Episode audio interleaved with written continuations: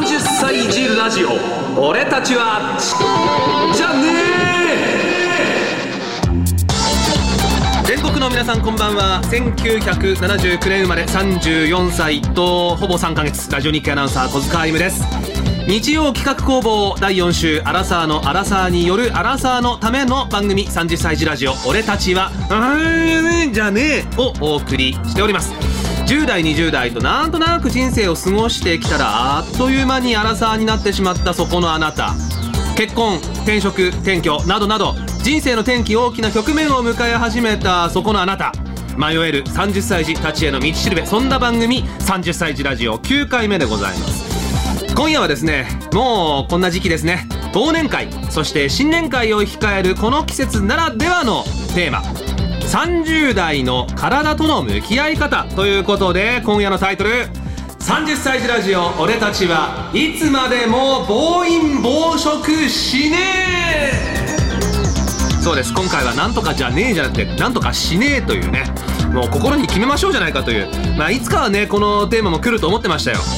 1年の締めそして1年の始まりそんな特別な時にね仲間で集まるとついついはしゃぎたくなりますがね次の日答えますね皆さんね。もう私もねお酒は嫌いじゃないんです実は。特にね気の置けない仲間とワイワイやりますとねついつい雰囲気に飲まれてたくさん飲んでしまう。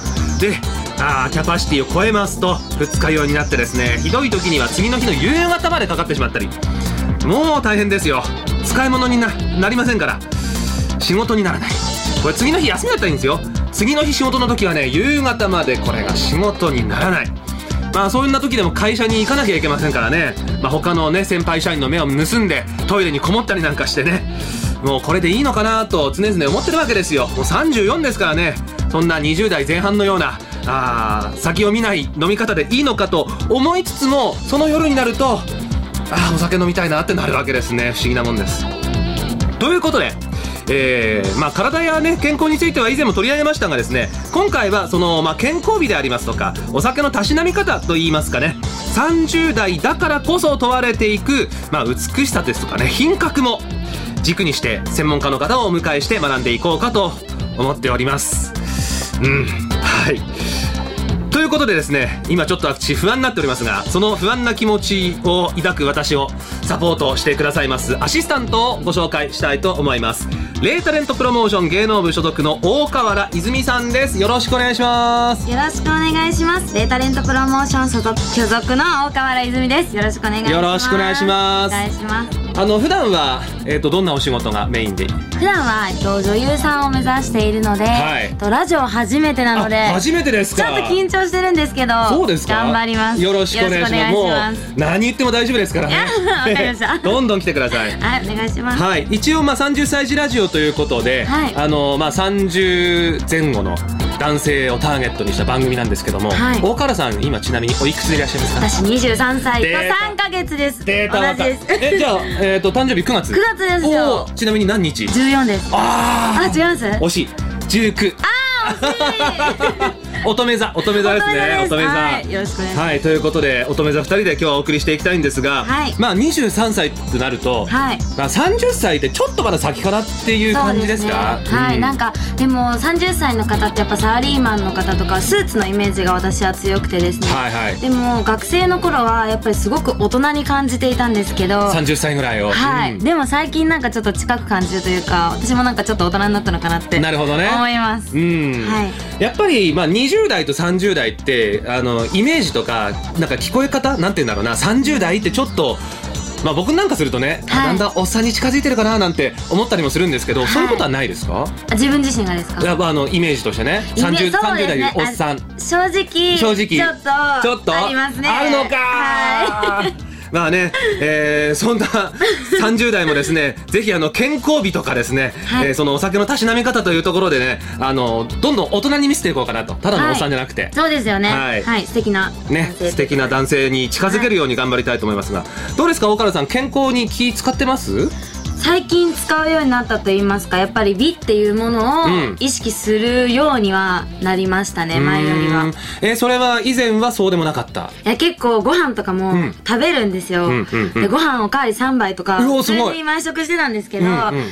少なくしたりとかあとはなんか化粧水とかそういうのに気を使うようになったりとかなるほど。なりました。はい。まあそのあたりもこの後ね、番組本編ではい。ゆっくり、えーお話ししていこうと思いますので、今日はよろしくお願いします。よろしくお願いしますということで、今夜の30歳児ラジオ、俺たちはいつまでも暴飲暴食しねえこれであなたも2014年いいスタートが切れるはず。どうぞ最後までお付き合いください。30歳児ラジオ、俺たちは、し、じゃねえ30歳児ラジオ9回目、俺たちはいつまでも暴飲暴食しねえ〇〇じゃねえじゃなくて、今回〇〇しねえで暴飲暴食しねえということでお送りしたいと思いますが、まず、早速、ゲストをご紹介したいと思います。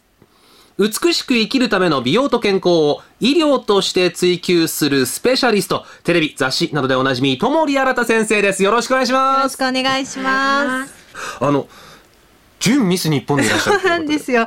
あの、純っていうと、なんか日本で2番目みたいな感じなんですけど、え、実はミス日本の次じゃないんえですか？そうでもないんですよ。ミス日本があって、いろいろあっての純なのあで。いろいろあってまあでも美しい誤解は解いちゃいけないかなと思うので、ちょっとそんな感じで。いやいやいや、は本当にお綺麗でいらっしゃいますが、ともり先生、はい。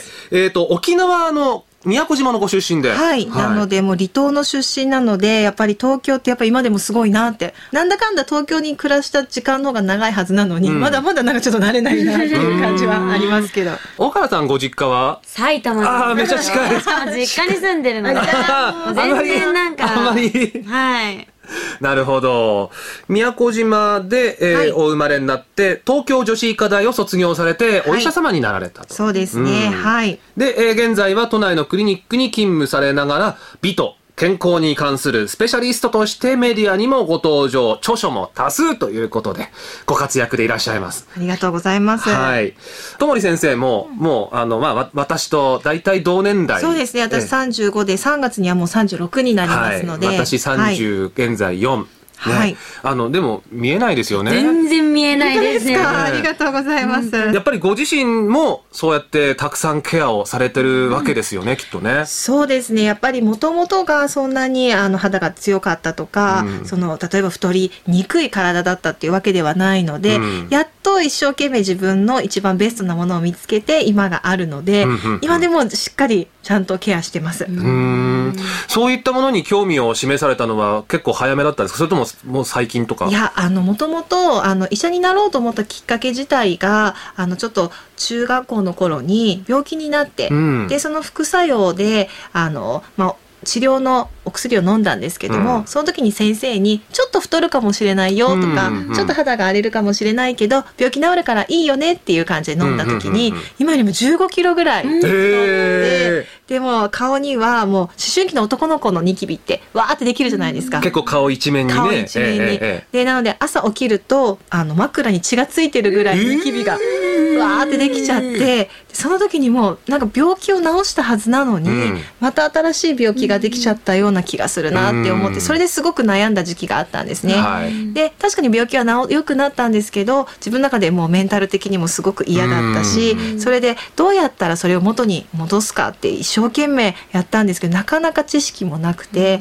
でそんな時に出会った一人の女医さんにスキンケアのアドバイスだったり、うん。まあ、ダイエットのアドバイスをいただいてそれで自分が健康になってプラス綺麗になったっていうことがあるので自分はもうそういうふうに病気を治すお医者さんもすごく必要だけれども人を健康にしてうん。綺麗にするっていうお医者さんになりたいなと思ったのがきっかけなので、うん。まあ自分のこうことをまあ研究しながら人にもこう伝えられていけばなっていうのが最初ですね。うん、今もねあのお話出てきましたけども B だけじゃなくて健康もねやっぱりそうですね。やっぱり健康じゃないとうん。綺麗にもなれないし、うん。特にこの、まあ、30歳児ラジオさんもそうだと思うんですけど、はい。20代の頃って、はい。10代20代の頃って、はい。無茶してもなんとかなったじゃないですか。なんとかなってます岡田さんがえー、なんとか20代前半のまだなんとかなってると思います。なってまなっってます、はい。無茶しても、はい。でも30歳になると意外と無茶できる人、できない日が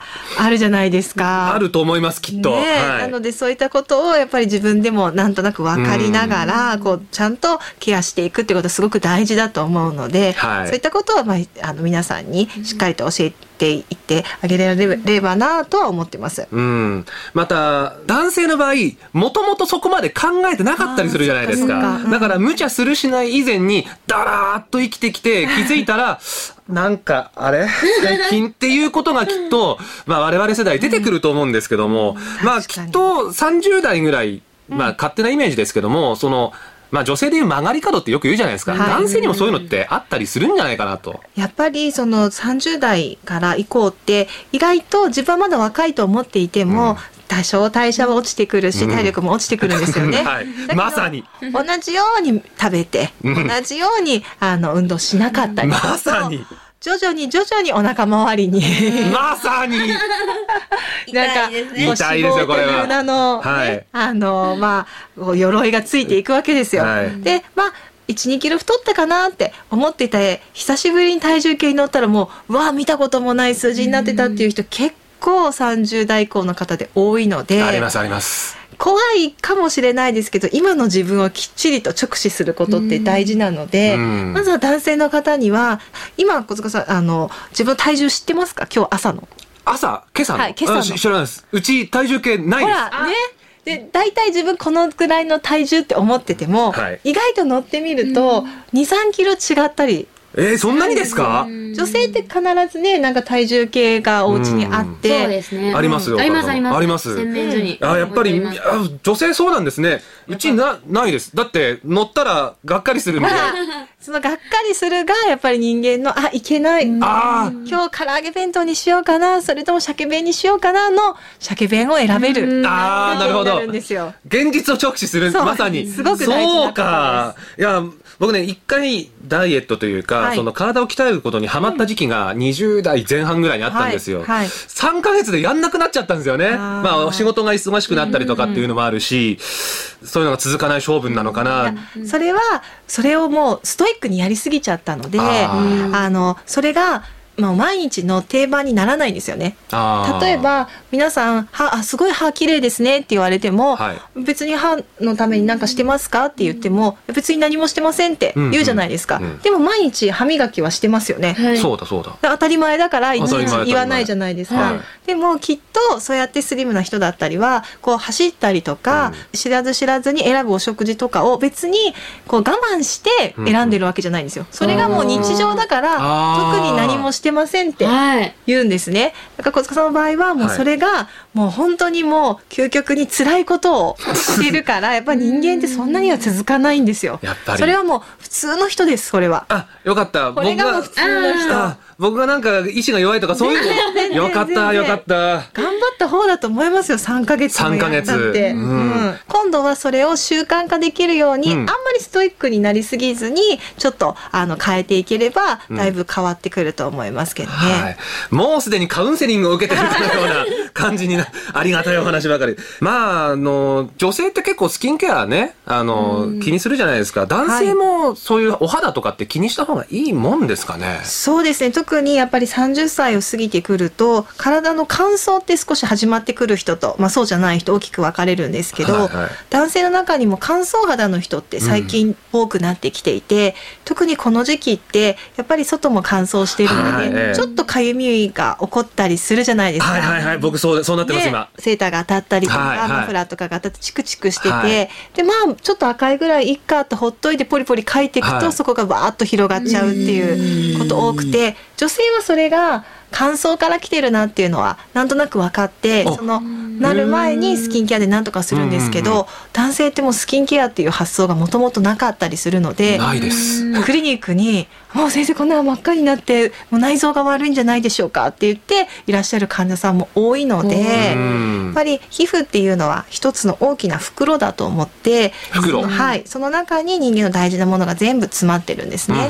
で袋も乾燥して擦り切れちゃうと中のものが出ちゃうし、外のものも入っちゃいますよね。それと一緒で皮膚も乾燥しちゃうとどっかがこう破けちゃって外の刺激が加わっちゃって、うん。そこからかゆみが起こっちゃうので、うん。まずは保湿とかをしっかりしてあげることが大事なのでやっぱりこの時期30歳以降でちょっともしかしたら俺乾燥肌かもって思ってる人はプラスアルファの保湿のケアをしてあげるとうん。だいぶ違ってくると思いますね。そういうのはクリーム塗ったりとかそういうことですか？そうですね。あとは日本人ってよくお風呂の中でゴシゴシこすって洗うじゃないですか。洗います洗いますよね。洗います洗いますなんかそれが汚れを落としてるような気がする。気持ちいいそうでしょうね。気持ちいいんですよでも汚れってそんなにゴシゴシしなくても例えば泡を立てて乗せてシャワーで流すだけでも取れるもんなんですね。そうですか究極を言えばおお湯だけでも落ちるので、うんそんなに毎日ゴシゴシしなくても大丈夫ですしうん逆にゴシゴシしちゃうとそこから皮膚の、まあ、摩擦が起こって炎症起こっちゃうんですね。はでお風呂ってお水とかお湯の中にいるので水分が入っているように思うんですけど上がっちゃえばそれはもう蒸発しちゃっていくので、うん。ゴシゴシして炎症が起こった上に、もうそれが水分が蒸発しちゃうともう体は乾燥状態にあるんですよ。だから日本人ってお風呂が好きで綺麗好きっていうのも乾燥につながっちゃう。あー大きな要因になるのでキャー勉強になるすごい すごいですね。すごい。まあ、あと、まあ、時期的なお話をすると、まあ、年末年始ですよ、もう。はい、えー忘年会、新年会、はい。飲み会が続いて暴飲暴食がね、ん。まあ、あの、今日のテーマ、暴飲暴食しねえっていう、まあ、しないこと前提の一応タイトルではありますけども、はい。まあ、そういう季節になりますので、まあ、そういう時に、はい。なんかこう、こんなとこ気をつけたらいいよっていうのは、先生の目からありますかね？そうですどうしても私は皮膚科だけじゃなくてあの糖尿病とか、うん。生活習慣病の人を見てるんですけど絶対に12月1月はもう本当に数値がもうびっくり悪くなるんですね。えーそれは、なんかその、もうやっぱり暴飲暴食、うんどうしても自分では気をつけてるつもりでも、うんやっぱり新年会に行くとうん「いや飲んでください」って言ったら「いや僕ちょっと」とは言えないじゃないですか。そうなんですよ、ね。なかなかねそうなんですよ。ねえなかなかそうなんですよ。そうなんですよ。だからこれはもう仕方がないことなんですがちょっとした工夫でやっぱり変わっていくので例えば例えば。まあ、居酒屋さんとかが多いじゃないですか、はい。そういったところに行くと、うん。どっちが太りますか？って聞くのでどっちが太るか言ってくださいね、はい。じゃあ鮭雑炊と、鮭雑炊、はい、唐揚げ。唐揚げ、どっちを選びますか？痩せたいと思ったら。あ、雑炊ですね。雑炊じゃないですか？と思うじゃないですか。え？でも確かにカロリー的には同じかもしれないですけども人間のあの糖質って言って体に蓄積するもので言うと圧倒的にご飯の方がプラスになっちゃうんですね。揚げ物よりも。揚げ物よりも。なのでじゃあだから揚げ物と炭水化物を食べちゃいけないですけどどっちかだけをって言ったらまだ揚げ物を食べた方がまだいいんですね。なのでちょっとした工夫だとやっぱり締めのラーメンとかあ締めの雑炊とか、はいはい。その一緒に食べる白いご飯とかをなくしていただいて、なんとなくこうちゃんとしたメインだけを食べる。うんうんうんうん。なので例えばやっこを食べた。で、はい。焼き鳥を食べた、はであとはそうですもずく酢を食べるとか、はいはい。サラダを食べる。でじゃあ最後になんかうどんとか雑炊とか食べます？じゃあ僕はいいですってこの一言が悪くなっていくか良くなっていくかの大きな境目になっていくんです、ね、でもな、あの締めの炭水化物って美味しいんだよな。そうなんですよ、ね、ご飯大好きなんですよ。ん白米大好きで、うん白米がないとおかずが食べらんないぐらい好きうんなんですけど、でも量をなるべく少なくするようにしてたます。だ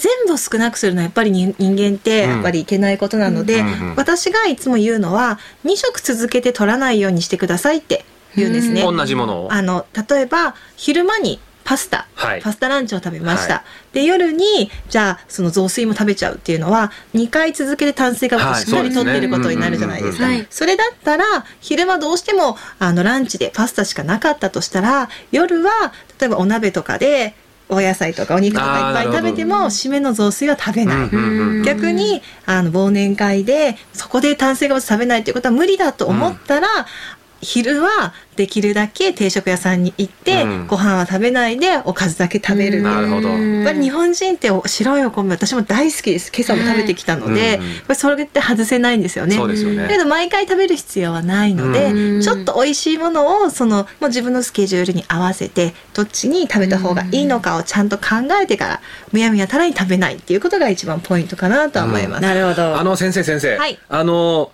私の、えー、とアナウンサーの先輩に、はい。ものすごくお酒をたくさん飲む、まあ、はいビールを飲む先輩がいるんですけども、はい。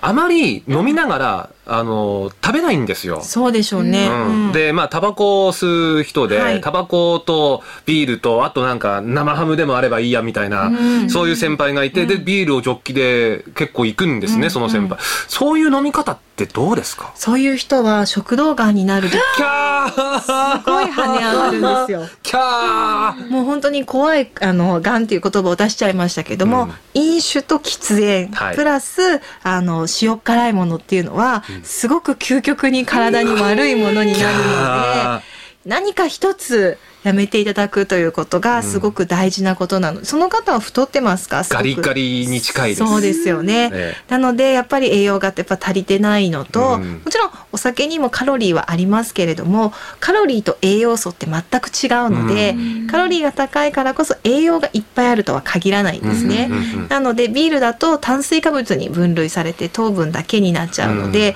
大事なビタミンとかミネラルとかは全然取れてないのに生ハムで塩分だけ取ってるっていう。ええまあ極端な話するとそんな感じかな。まあ、一応ね、あの結婚して奥さんがいて、ちゃんと飯は食ってるはずなんですけど、上で結構細いんですよね。うん、やっぱりあのちょっと考え直さないと、うん特に喉とかを使う方だと、やっぱりあの気をつけていただきたいので、うんうんあのよろしかったらいい先生紹介しますと伝えてください。ぜひぜひ。はい。あの、先輩に伝え、まあ僕も、僕もいい先生欲しいなって思うぐらいですから。ええあの、ちなみに小塚は今、あの、先生の目からご覧になって肌とかどうですか？すごい綺麗だなと思いました。本当ですか？全然あのお腹周りもすごいんですよ。脇腹とかすごいんですよ、これ結構。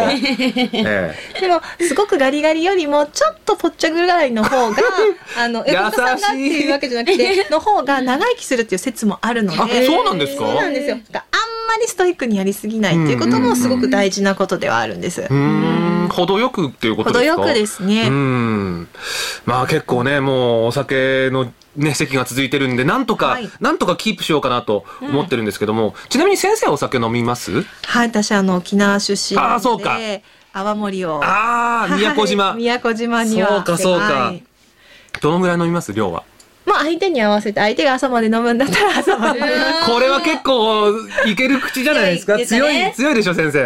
でもやっぱりお酒っていうのはそんなに飲むものじゃなくてたしなものですから。うん。ね楽しんで。うん。なんかその飲み方を気をつけてたりとかっていうのはあります？飲み方は必ずどんなお酒を飲む時もお水を一緒に飲みます。うーん。チェイサーを。でなぜかというとお酒って水分飲んでるみたいなので脱水になるって思わないかもしれないんですけどもアルコールにはあの人間っておしっこを我慢する。抗利尿ホルモンっていうホルモンが常に出てるから、はい人間っておしっこを我慢できるんですね、はいある程度、はい。なんですけどアルコールってそれをオフにしちゃうので、えああ、だからトイレ近くなるんですか？なりますよね、なりますよね。ビール飲んだらすぐトイレ行きたくなるのなるなるなる。ビールが出てるわけではなくて今までちゃんとスイッチが入ってておしっこ我慢しようと思ってたのがオフになっちゃうので今までのやつを出したくなっちゃうんですね。はあ。なのうんであの水分アルコールを飲んでる分どんどん出ちゃうので、うん体の中はすごく脱水になっちゃうんですよ。はあ、そうするかと次の日の二日酔いがすごく辛くなってるので、うんどんなお酒を飲む時にも傍らにこうお水を置いてお酒を飲んだらお水を飲んでっていう、はいはいはいちゃんとこうバランスよく水分を体の中に保つことをしてますね。うーん。あのある程度は防御することができるので、それはしっかりしていただきたいなと思います。ちょっとここからはですね、その美と健康ということでですね、はい。お話しいただきたいんですけども、まああのね、えっ、と、大原さんきっと気になることたくさんあると思うんですけども、その美を保つ秘訣みたいなね。折り返し地点ってどのくらいなんですか？やっぱりその人その人にやっぱりよるんですよ。こう例えば20代でも例えば10代の子にすごい日焼けをしてたとか。メイクを。をね10代の頃から始めてなんかよくあったじゃないですかマジックでこうアイラインを描いちゃう人とかああ、昔のヤマンバメイクみたいなやつ。ああいうのをしてきた子だとやっぱりどうしても日焼けってあのまあ、あの定期貯金みたいなもので定期貯金。はい、ある日満期になったらシミができるんですよ。それは減らすことはできないんですね残念ながら。えーああそうなんですか。そうなんですよ。だから今までのこう日焼けの貯蓄が多ければ多いほど早くシミになったりシワになったりすることが多いのへでー。その曲がり角っていうのは10代20代の前半のうちにどれだけ紫外線を浴びたかとかどれだけ肌に悪いことしちゃったかによるので減らすことはできないけれどもこれからプラスオンしなければいいのでうんちょっと心配だったらしっかりとこれからどんなことがあっても日焼け止めを塗るとか。うんあのしっかりと保湿をしたケアをするとかっていうことを心がけるとギリギリこう満期にならないようにギリギリに保てるっていうのはありますなね。るほどなんか10代の時にあの学校がメイク禁止だったんですよ、うん。だから全然メイクとかはしてなかったんですけど、日焼け止めはあんまり気にしてなくて、今年本当に今年夏は毎日日焼け止めを塗るようにしたんですけど、うん。冬も塗った方がいいんですよね。もちろんです。冬も？へ紫外え線って、はい。曇りの日でも雨の日でも降り注いでますから、はで特にあのまあ夏にじりじりと当たるものっていうよりも全然当たってもあのわからない UVA っていうのがあるんですが、うん。その方が皮膚の奥に行っちゃって、あのシワの原因とかシミの原因になるんですね、うん。逆にじりじりくるのはすごく表面が赤くなるのであ俺日焼けしちゃったってわかるので、夏場とかですよね。そうなんですよ。なので日焼け止め塗ったりとかうん。木陰に行ったりするんですけど、そのじりじりいかない UVA はもううっかりうたた寝とかこあのしているとガンガン当たっちゃってうん。気がついたらっていうことになるので、冬のうっかり日焼けの方が実は怖いんですよ。冬のうっかり日焼け、うんはあだから絶対にこうしっかりともう365日日中は日がもう UV が出てると思っていただいていいのでしっかり日焼け止めは塗ってください。はあそれは男性も一緒です。男性もですかはい。日焼け止めはい。なかなか意識しないですよねいや特に夏でもほらちょっとこんがりした方が健康的に見えたりとかするんでよっぽどのことない限り、最近日焼け止め塗らないですね。あの健康確かにあのちょっと小麦色の方が健康的ですけど、うん。シミが将来は出てきちゃったら、うん。それって健康的っていうよりはちょっと老けて見えちゃうので、うんそうですよね。そこはあの気をつけていただきたい。真っ白にする必要性はないですけれども、うん。シミができないようにはしていただきたいなとは思います。男性も大事なんですねそのあたりはね。男性も大事ですね。うん、ねえいろいろ今伺ってきましたけれども、はい。その健康と美っていうのを結構まあ男性もね、あの大事になってくるとは思うんですけども、はい。保つにはうん。どうしたらいいですかね？もうやっぱり自分のベスト体重だったりベストの時を知ってるとことですかね、さっきの体重計もそうですし、うんうんうん。自分の肌もそうですし自分があの健康で自分が気持ちがいいなと思ってる状態っていうのがどういう時なのかを知っているとそれからちょっとマイナスに触れるとあちゃんと戻そうっていう意識になるので、うんやっぱりもう自分己を知ることが己を知る。すごい大切だと思いますね。うん。でもそれは女性の皆さんは毎日やってるわけですもんね。そうですね。やっぱりスキンケアで肌を触ったりとか、体重計に乗るとかだけで無意識にやってるのでだって肌触んないですもん男。自分のほっぺとか。女性はねまじ洗顔したり、まあ、まあ、それ洗顔、あ、そうか、洗顔とかで触ってるか。でも別にね、あ、今日こんな感じかな、ちょっと今日乾燥してるかな、みたいな。あ、ちょっと髭伸びてるな、ぐらいしかあんまりね、わかんないんでね。あの、台本にですね、ちなみに個人的に先生、どんな男性に魅力を感じますかって書いてあるんですけど、これ聞いていいですか、はい、はい、あのどんな昔はちょっと危ない感じの人が好きだったね。ちょっとやっぱ10代20代の危ない感じ、危ない感じ、ちょっとやんちゃな感じっやんちゃてことですか？な感じ。私がいなきゃみたいな。なんかひそうなんでね？ね引っ張ってくれる感じ。ね。わかります、わかります。はいわかりますわかります。ねやっぱあれ、ちょっと通じ合ったぞ、ここ二人で。30代になると、はい。やっぱりもうねドキドキするのに疲れちゃうので。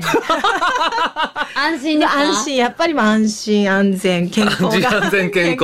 もうこれが一番なので一緒にいて落ち着ければどん。んな方でもいいかなと。なるほど、はい。なんかこのお答えもまた大人ですね。ですね。ありがとうございますという感じですけども、まあね、こういうともり先生に憧れる女性っていうのもきっとはい。多くいらっしゃると思うんですけども、たくさんいると思います。ねえ、どうですか？大原さんも先生みたいになってみたいみいや、なりたいですよ。ぜひぜひ。本当になんかもう女性として、なんか内側からも、そそのもちろん外見も綺もちろんね麗ですけど、うんなんかちゃんとこうなんていう体の中のケアというか、うんそのたくさん多分されてると思うので今からでも20代だから全然大丈夫。えー教えてくださいというね、あの、興味をお持ちの女性の方たくさんいらっしゃると思うんですが、そういった方に向けて、あの、5本出版されたということで、はい、そうなんです。あの、タイトルが、美人化へようこそ。はい。現役女医が教える本当の美容法。美人化。あ内科皮膚科みたいな感じで美人化っていう。感じですか？ぜひ美人科へ来て皆さんにいただきたいなと思いまして。はいはい。どんな内容の本で？とですね、さっきのお話とも被るんですけれども、はいあの皆さん美人な方に私いろいろモデルさんとかあのタレントさんとか女優さんにいろいろ聞いてみたんですよ。何してますかっていうのうん大体みんな何もしてませんって言うんですね。おー綺麗な人。そう、うんそんなわけないじゃないですか。だって綺麗だから。で、よくよく観察してると、彼女たちはさっきの歯磨きと一緒で、はいええ自分が普通にジムに行ったりとか、うん普通に日頃行っている食生活を特別と思ってないんですよ。うんそれが日常に溶け込んでるので、特別何もしてませんっていうことで、うんはいはいはいちゃんとしてるんですよね。うんでそういったことをちょっと暴いていこうと。暴いていこうと。何もしないわけじゃないぞと。そうなので美人の何もしてないっていうのは嘘だと思いましょうから始まってうん。そのまあこうやったら普通にこれが自分の中の日常になっていきますよ。そうするとおのずからと皆さん健康で美しくなれますよっていうことが書いてあります。うん。健康で美しく、やっぱそこ大事ですね。そこがすごく大で事ですね。いやいやいや、これどうですか？あの、女性の方、やっぱ気を興味気になります？このいやめっちゃ気。になりますよ。でも私、あのちょっと調べさせていただいたんですけど、ちょっと気になる言葉があってお。ないものねだりじゃなくて、うんあるもの磨きはい。っていう言葉がなんだそれすごくなんだそれは。おっと思ってやっぱりなんか、ん。なんか羨ましくなっちゃったりとかするじゃないですか、でも自分のあるものを自分の特性としてなんか磨いてってそれが自信につながったら、自分の中からこう綺麗になれると思うし自信がその美にうん。つながるなと思ってすごいいい言葉だなって思いました。綺麗な人って今は確かにそのパッチリ二重でとかっていうかもしれないですけど、最近こう切れ長の綺麗な女性とかも増えてきたりとか。ね。なのでみんなが同じだと美人ってどんどんどんどん同じ顔になっていくんですけれどもうん。やっぱり綺麗ってその人はい。その人のいいところを伸ばしてあげれば女性って必ず綺麗になるんですね、うん。だからあこういう風になりたいと思うんじゃなくて自分のチャームポイントはどこだろうとか自分の良さってどどこだろうっていうのを考えることってすごく大事なので、うん人を観察するよりもまずは自分を観察してもらいたいなっていうのを思うんですよね。うん。ないものねだりじゃなくて、あるもの磨き。素敵な言葉ですね素晴らしい言葉ですね。はいなんかね、あの、女性だけじゃなくて男性にも通ずるところはあるかもしれないですね。そうですね。男性もぜひそれはあの、うん真似してもらいたいなと思います。はい。あの、男性が読んでもこの本は。そうですね。あの、まあ、ある程度、あの、基本的には女性に向けて書いてはいるんですけど、男性はもしかしたら、あの、あ、女性の気持ちはこうなんだっていうのがあるかもしれないので。大事大事。はい大事ですね。はい ということで、えー美人化へようこそ、現役女医が教える本当の美容法、ぜひ皆さんも手に取って、えー読んでいただきたいと思います。ということで、えー本日最初のゲスト、美と健康のスペシャリスト、ともり新先生でした。どうもありがとうございました。ありがとうございました。30歳児ラジオ俺たちはしじゃねさて30歳児ラジオ9回目俺たちはいつまでも暴飲暴食しねえね、いつものじゃねえじゃなくて、今回は暴飲暴食しねえということでね、お送りしてますが、30代の健康日。まあ、先ほどはですね、えー、女医のともり先生をお迎えして、まさに健康日そのものについて伺ったんですが、後半はですね、えー美しくそして楽しく人生を過ごすためのお酒との付き合い方。ね。まあ、あの、岡原さんもお酒の席はね、はいもう二十歳を超えて、そうですねそういう場も多くなってくるんじゃないですか？そうですねでも私なかなか飲めないのでああ、そうですか。そうです。なんか大人の飲み方とかでも興味があるのうんで、なんかいろいろ教えていただきたいなと思っております。はい。ということで、えー後半のゲストをご紹介したいと思います。ペルノリカールジャパン株式会社人事コーポレートコミュニケーション本部パブリックアフェアーズマネージャー、水林ジュリアさんです。よろしくお願いします。お願いします。はい。あの、水林ジュリアさん。はい。はい。あの私の目の前に水林さんお世話になってるんですがそうですええ。目の色もちょっと真っ黒ではなくて。綺麗ですね。綺麗ですね。あのお生まれはどちらでいらっしゃるんですか？あ東京の生まれなんですけれども、東京。ですか？あれ？あれ？なんですけれども。ええあの母がフランス人であ、そうでいらっしゃる。父が日本人ででも日本語はもうペラペラ。まあ日本、ね日本でお生まれですもんね。はいその通りですお母様がフランス。そうですあ、じゃあフランス語も。もちろんですね、はいかっこいいですね。フランス語で自己紹介なんか、あもちろんですちょっとしてもらっていいですか？はい、euh, bonjour, je m'appelle Julia Mizubayashi, je suis franco-japonaise, je suis née à Tokyo et je travaille pour Pernod Ricard au Japon. ありがとうございます。な、なんていい、なんていう自己紹介かわかりました？今全然わかんないです。お名前は聞き取れました。ええ、お名前だけは聞き取れましたけれども、ええちなみに今フランス語で、あの、日本語に訳していただくあと、はい、えー、まあ、えー、水林ジュリアです。えー、日仏の、まあ、えー、ハーフですと言いました。えー東京で生まれて、えー、現在はペルノリカールジャパンで働いていますという自己紹介でした。ありがとうございました。いや、まあちょっと離れば脱線しますけどね、いきなり脱線しますけど、私9月にですね、ちょっとフランスにあの出張してまして。あ本当ですか？はい。あの、まあちょっと、あの、私が普段担当してる競馬の仕事だったんですけども、ええ初めてフランス行ったんですけども、ええフランス語ってなかなか、まあ英語はね、なんとなく、あの、聞き取れるね、単語とかあるじゃないですか。フランス語って、あまりに悠長でわかんないんですよね。ええどうですか？そういう時、あの、なんか、あの、日本人がフランス語を学ぶコツみたいなのってあったりします？そうですね。あの、まあ、フランス語ってすごくこうメロディーがあのある言葉かなとも思うんですけれども、どねうん意外と日本語の中にも入ってきてる言葉が多いと思うんですね。あそうですかはい。なのであと英語と近い言葉も多いですし、うんうんうんあまりこう苦手意識を持たずにただその発音の発音を楽しむ感じで、うんうんうんえ皆様、まあ、うんシャンパンだったら champagne って champagne champagne ってなるほどね。なるほどね。うん。はい。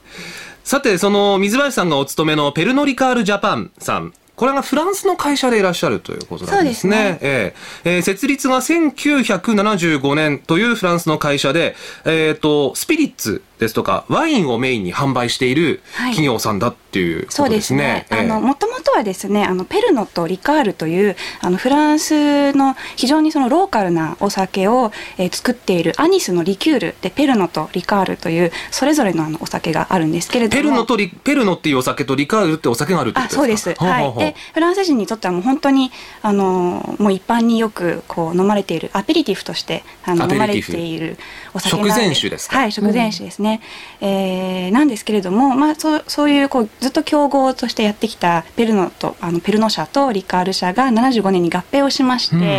えーそこからさまざ、まな世界のですねあのお酒の会社をこう段階的に買収していって、うん。えーなのでもともとはフランスの会社なんですけれども、えー今はあのウイスキーのシーバスリーガルですとか、はいえースウェーデンのアブソルトウォッカですとか、えーキューバのラムのハバナクラブですとか、はいあの様々な国の洋酒をですね、うんうんうんえー取り扱っている会社となっております。もう名前は聞いたことあります。シーバスリーガルとか、え ありがとうございますハバナクラブ。はい。それを、まあ、販売している会社が、ペルノリカール。そうですね。なるほどペルノリカールジャパンがその日本法人というなるほど。形になります。はい。そちらにお勤めの水林さん。はいご自身もお酒はお好きですか？はい、大好きです。大好き。わあ、もうこんな女性とお酒行ってみたい。いいですねえあの、普段はどんなお酒を飲そうですね。あのやはりワインが多いんですけれども、あのまあ、ワインバーですとかバルですとか。バルね。うんうんうん。はい、あとは、まあ、最近あのオーセンティックバーというものにも行くようになりましてバーテンダーさんがいらして、はい。こうお酒を作ってくださるゆったりとした時間の中でバーテンダーさんがうん。お酒を作って、シャカシャカシャカシャカシャカですよ。はいはいはい。ねはい、うん。それでまあ例えばですけど、はい。私にぴったりのカクテルを作ってくださいってああ。言うともうぴったりとしたものを作ってくださるっていうのがそのイメージでバーテンダーさんがカクテルをオリジナルのカクテルを作ってくれるす。はい。オーセンティックバー、はい、うん。憧れませんこういうのはね。すごいもう、漫画の世界のそう漫画かドラマかね、はい。でこう座ってると遠くの方からカウンターでシューってそうそうそうシューって来て 隣のお客様からですみたいな。勝手にそんなイメージですけども。今まではそういうことないです。あないですか？これからあるといいですが、ね。ええ。そうですか。あの、そういうところは、あの、まあ、お友達とか、同僚さんとか、まあ、いろいろね、あの、お酒一緒に飲まれる方いると思うんですけども、どういう方と行かれます？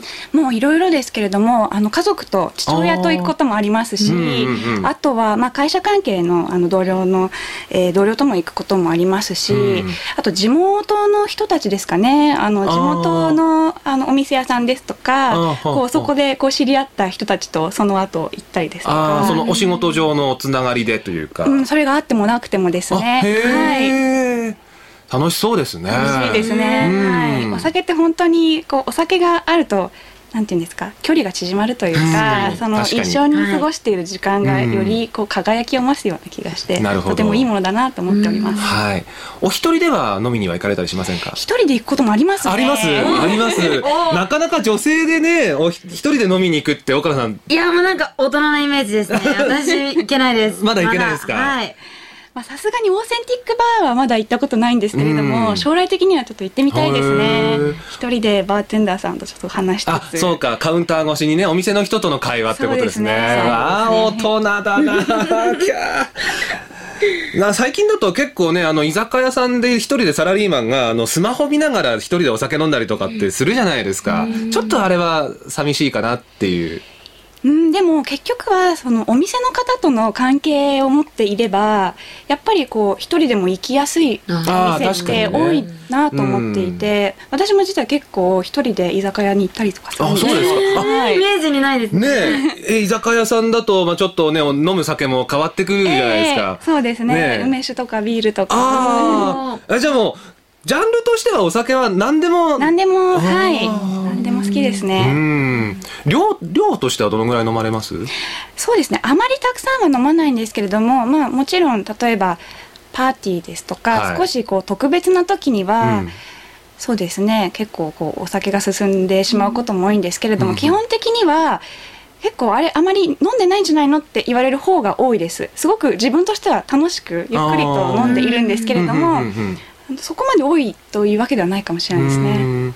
ありますよね結構。他の人から「あれちょっとお酒足りないんじゃないの?」みたいな。ねえ、意外とほら顔が赤くなる人はあならない人っていて、で赤くなるとあこの人飲んでるんだなってわかるけど、ええええ意外と飲んでも顔変わらない人っているじゃないですか。ね。まあ、僕もそうなんですけども、ええそうすると「あれ飲み足りないんじゃないの? 」みたいなええ言われたりするんですよね、ええただ結構そういう時でも飲んでは量はいるんですよね、でまあそれで飲みすぎると二日になっちゃったりするんですけども、そういうこうなんていうんですかね行き過ぎないようにするコツみたいなのって、水谷さんあったりするんですかね？そうですね。やっぱりあの日本の方は特にお酒による体質というものが、うん。違っているんですね、うん。だいたい日本人の50%はそのお酒を分解する酵素がしっかりと働いている方が多いというふうに言われています。その体の中にお酒を分解する酵素があるんですか？そうですね、うん。でその酵素が、まあ、50%の方はよくその機能していて、うん。えーお酒が飲めると。ただ残りの50%の方は全く働かない方が10%ほそしてそそこまで働かない方がうんうんうんう40%んと言われています。うんなのでやっぱりこうご自分の体質を知って、うんそれに合った飲み方をしていただくというのが一番重要ではないかなと思います。うん大原さんはあんまりお酒は量は飲めない感じ？飲めないです。2杯とかでもいっぱいですね。いっぱいもう大丈夫です。大丈夫ですみたいな。でもそこでちゃんともうあこれでもう限界だなみたいなのはすぐわかる。限界っていうかなんか満足しちゃうんですよね。あほん。でもそうすると限度は超えないからまあねあのまあななんて言うんだろうな身の丈に合った飲み方というか、ええそうですね。やねっぱりもうこう気持ち悪くなってしまうとか頭痛がするとかクラクラするとか、もうそこまでいくと明らかに飲み過ぎなので、はい。もうそこまでいかない程度に、まあ楽しい自分はこれぐらいだというふうに決めて、ん。えー楽しむのがいいと思います。ということはそこで決めてるとまあ楽しくお酒もねね。お酒の席も楽しめるわけですよね。うん。はい。僕はね気づいたら超えてたりするんですよね。おうん。まあお酒なんだろうな量は飲めないことはないとは思うんですけどもうん、限界これうんなんかそういう時になんだろうな酔いすぎないコツみたいなのってないですかね、そうですね。やっぱりその場の雰囲気うん。にこう合わせてしまって、みんながあれ飲んでないじゃないって言うとああります飲まなきゃって思ってついつうんうんいたくさん飲んでしまう、うん。で特にやっぱり日本ではあの、まあ、アジアの文化なのかもしれないんですけれども飲む人がかっこいいとか飲まないと男じゃないとかうんうんうん。そういった暗黙の了解があると思うんですよね。うん。でただやっぱり先ほども申し上げたように体質によってお酒分解できる方と分解できない方いらっしゃるので、やっぱりそういったプレッシャーに負けずに と言いますか、まあ心を強く持ってってことですかね。そうです、うん。本当にもう自分は自分だと決めて、うん。強要されても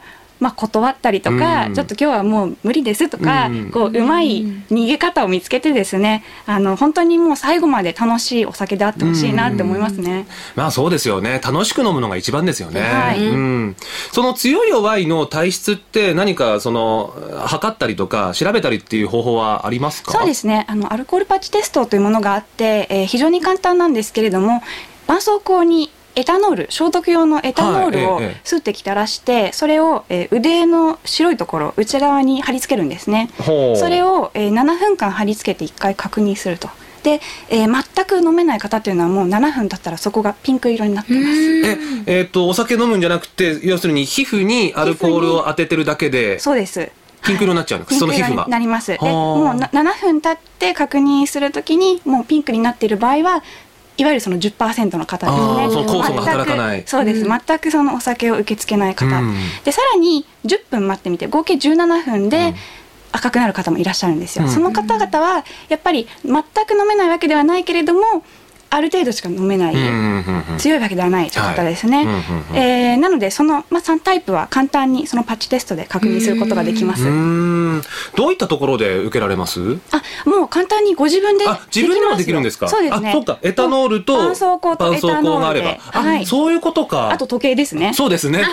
時間時間かかれば。なるほど、なるほど。はいね、ぜひ、あの、気になる方はね、ぜひ、あの、自宅でできますもんね。そうですはい、試していただきたいなと。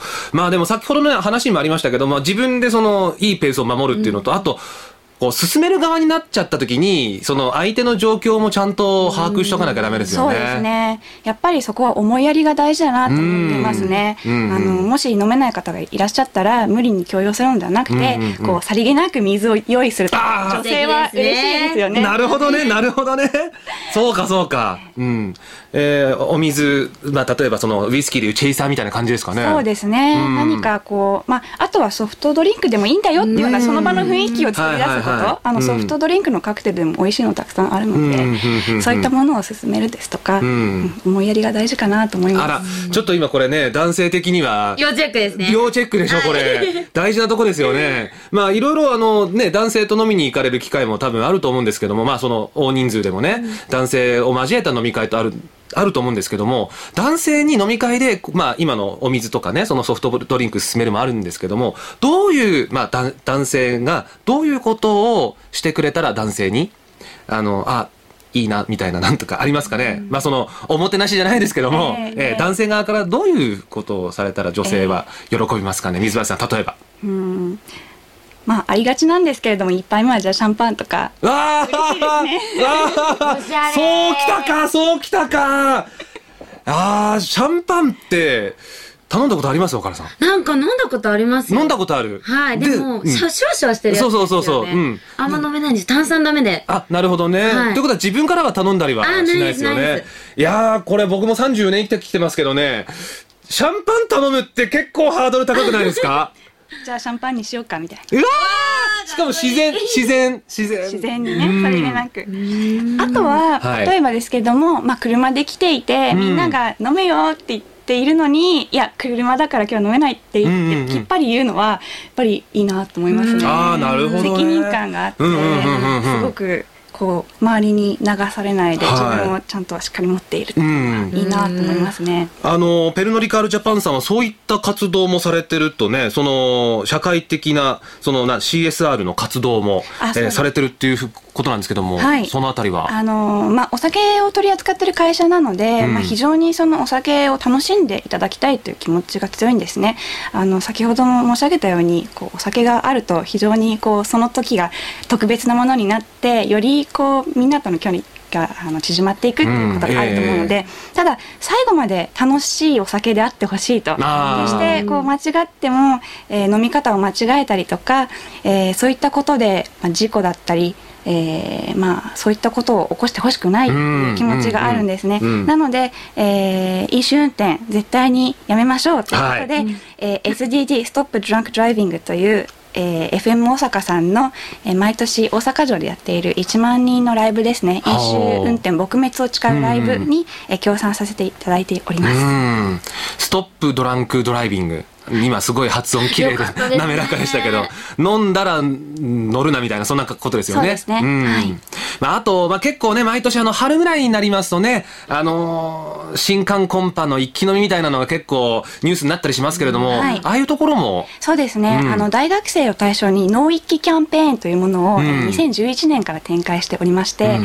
えー本当に大学生の方に若い時からそのお酒のマナー、うん。それからもう未成年飲酒は絶対ダメというルールを、えーしっかりとこう認識していただくことを目的にやっております。で具体的にはですねあの大学の学食トレイってあるじゃないですか、はいはいはい。学生食堂のあのみんながこう、はい、持つトレイを持って、あのお皿でいろいろおかずを乗っけてって、はい。お会計みたいなあれですよね。えーそこにあの4月の1か月間脳一期のこう告知キャンペはいはいはい。ーンをえー書いてます。なのでこう大学生の方々がその可愛いそのイラストと断ろうと強要されても断ろうっていうメッセージを目にしていただいて、うん。そういったコンパですとか、まあ、新刊のイベントで一気飲みを強要されても断る勇気を持ってくださいといったメッセージを学食トレイに載せているんです。すごいですうね。んまあ、あの、この番組をお聞きの方、大体30代の男性の方が多いですから、その、まあ、我々世代がね、率先して、そういう、なんて言うんだろうな、えー飲酒運転ダメとか、一気ダメっていうのを、どんどんどんどんね、もう下の世代に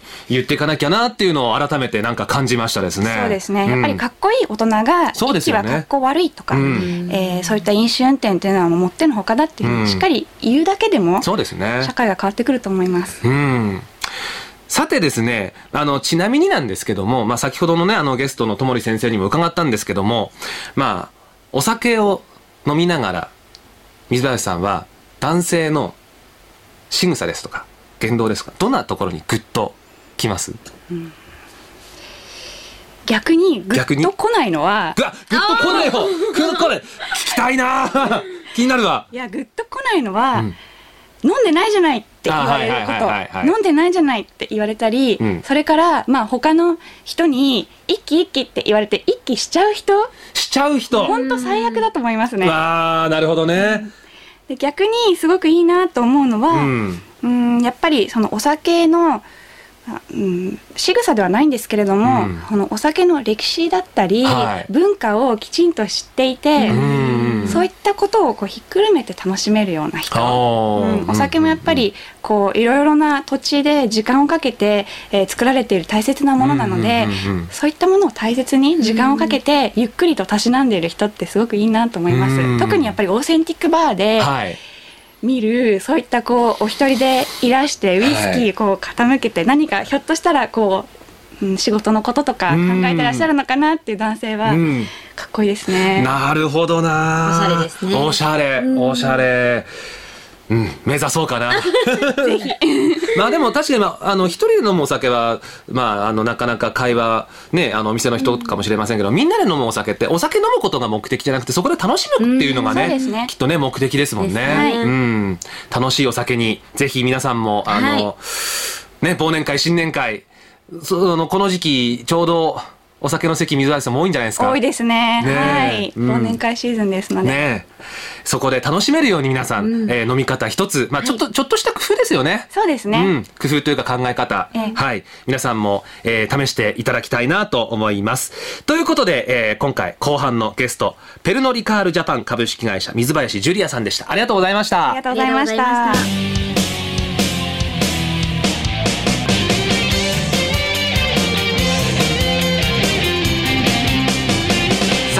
ジラジオ、俺たちは、し、じゃね